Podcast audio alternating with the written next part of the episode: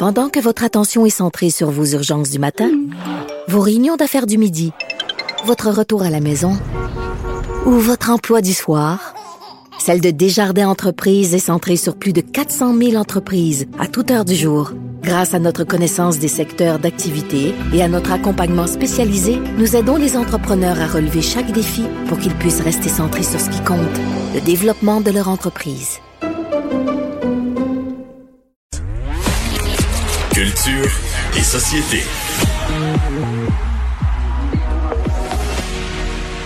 Bonjour Anaïs. Allô Mario. Alors, euh, au terme de cette fin de semaine de trois jours avec un congé, euh, ben, il y a une nouvelle émission d'été qui va commencer.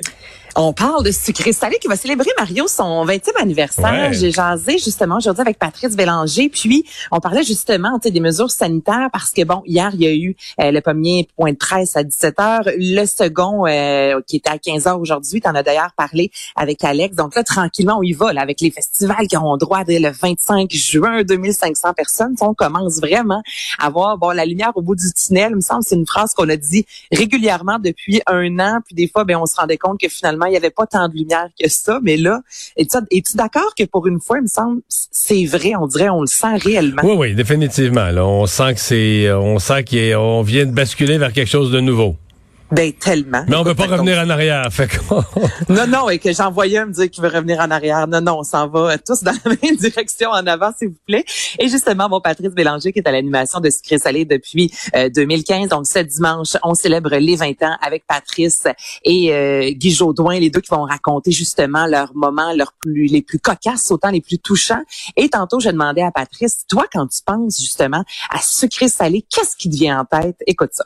Il y a plein de moments inoubliables, que ce soit, il y a des moments grandioses qui sont les voyages, par exemple, de début de saison qu'on avait l'habitude de faire quand on pouvait voyager. Sais, On allait à Vegas la toute première saison, rencontrer entre autres Véronique Ducaille, il y avait José Godet qui s'était marié avec celle qui est maintenant son ex aujourd'hui, mais euh, mais à Vegas avec des mariages complètement fous qu'on peut y faire là-bas. On est allé à Los Angeles, on est allé en Floride, toujours avec des artistes d'ici qui ont un lien fort avec la destination. Mais il y a de ces moments très euh, quotidiens. Euh, je, je me souviens d'être avec euh, François Bellefeuille, ma première saison, il est dans le panier d'épicerie, le concept où mon s'assoit dans le panier d'épicerie, puis on déambule dans les allées d'une épicerie pour euh, euh, à l'entrevue, à rire et à la rigolade et à la légèreté, mais qui se retrouve lui devant le lait d'amande et qui fait une blague sur le cancer, mourir du cancer ou des pesticides euh, intoxiqués, bref, une blague qui l'amène à parler de son père décédé trop tôt.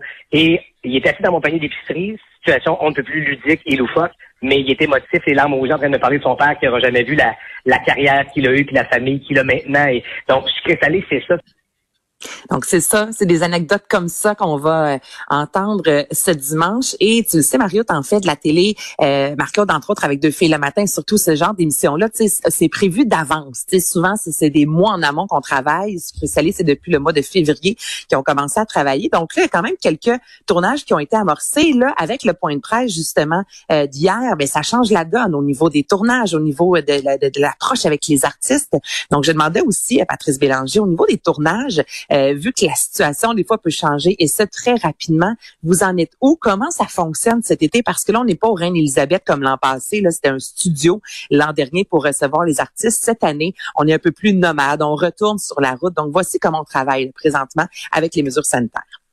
On suit ces points de presse-là euh, aussi fidèlement que le reste des euh, 8 millions de Québécois, mais avec une attention plus particulière à savoir que, évidemment, ça influence directement ce qu'on peut offrir comme télé tout au long de l'été. Donc, euh, forcément, on est aux aguets et euh, ça fait en sorte qu'on a on a un peu réduit la fenêtre euh, de distance entre mes tournages et ce que vous voyez à la télé. Habituellement, on avait presque un trois semaines d'avance. Et là, on a à peine une semaine et demie d'émission en banque avant ce que vous voyez à la télé. Donc, advenant le cas où il y aurait euh, rapprochement encore plus rapide ou accéléré que ce qui est annoncé depuis hier, ou s'il fallait, ce qu'on se souhaite absolument pas personne, mais qui est euh, reconfinement ou redistanciation à y avoir, ben, ça prendra pas deux, trois semaines à être vu et vécu dans votre télé. Donc, ce sera à jour parce qu'on on sait que ça peut être fatigant. On l'a vu là avec, je sais, chez toi, t'écoutes pas tant de district, mais chez vous, ça a quand même été écouté. Tu sais, au début, on voyait euh, quand des, gens se, collaient, on se disait, ben voyons donc, ça n'a pas de bon sens. Ou le 2 mètres, on le remarquait. On est vraiment rendu critique avec ce qui se passe à la télévision. Tu sais, on veut que ça représente euh, de plus, le, plus euh, près possible ce qu'on vit réellement. Donc, Sucré Salé, tu sais, cette année, se sont dit, ben on va tourner ça le plus proche possible pour être le plus près des euh, mesures sanitaires. Et ça commence dimanche. Bon, bien. Euh, le chapeau d'Indiana Jones, ça vaut combien, ça? Hey, ça, ça vaut cher. Moi, j'en reviens Ah oui. tellement pas. Et à chaque année, Mario, euh, c'est de plus en plus couru, je te dirais, le, le, le genre d'événement où on achète, là, il y a Kurt Cobain, euh, pas Kurt Cobain en soi, mais il y a six mèches de cheveux euh, du chanteur de Nirvana qui, la semaine dernière, se sont vendus à 17 000 Tu sais, moi, je me dis toujours, qui c'est qui paye 17 000 pour euh, six mèches de cheveux? Mais écoute, il y a des fans qui ont décidé de... Je pense, euh, je pense que quand je vais me faire couper les cheveux, mais ils ramassent ça dans le pot de poussière, ils mettent ça au vidange. hein? Ça vaut combien, ça, là? Ben là, regarde ça, tu vois. euh, Kurt Cobain, c'est une, une coiffeuse qui euh, connaissait un peu Kurt Cobain, a pris une photo avec lui, a gardé les six mèches de cheveux, puis ben il a réussi à vendre ça 2833 dollars l'unité. Donc il y a quand même de l'argent à faire, on sait jamais. Garde tes cheveux pas trop loin, mon Mario. Puis là, pour Indiana Jones, en fait, c'est le 29 juin prochain, il y aura une méga vente aux enchères avec un droïde de Star Wars, entre autres. On s'attend presque à 200, euh, 200 000 dollars. Le fameux chapeau d'Indiana euh, d'Indiana Jones, euh, il a été créé, lui, par un chapelier londonien, Herbert Johnson. Donc, c'est un chapeau très euh, c'est un, un, un chapelier plutôt très connu. Et là, on avait euh, choisi plein de types de chapeaux, puis on a dit, fais-moi un à partir de toutes les caractéristiques qu'on veut de chacun des chapeaux. Et c'est pour ça que ça va coûter aussi cher que ça. Les gens vont payer entre, on s'attend, 150 et 250 000 dollars pour le chapeau. Si jamais tu as envie d'acheter le scénario de On l'entend, le chapeau, là, dans, dans la musique. là. Non? Ben, on le voit. Moi, je le vois. là. OK. Non, mais c'est fou quand même. 150 000 dollars où tu vas pouvoir t'acheter, si jamais ça te tente de débourser 100 000 dollars, le, le, le, le- le manuscrit là, de Star Wars de Carrie Fisher. Donc, euh, 1200 pièces comme ça qui seront Hmm. euh, en vente prochainement. Moi, je suis toujours euh, Et- flabbergasté en bon québécois. Et on s'est parlé de Céline Dion, de son nouveau spectacle. Euh, mais là, on se parle de la salle elle-même. Oui, puis dans, on en parle aujourd'hui dans le journal de Montréal. On dit pas, Mario, si c'est Céline qui est derrière ça. J'aurais aimé honnêtement savoir, est-ce que la demande est venue justement de l'interne, sachant justement que Céline est québécoise? Est-ce qu'elle a fait, ben, on a du talent au Québec, je veux que la scène soit construite là-bas. Donc là, c'est confirmé.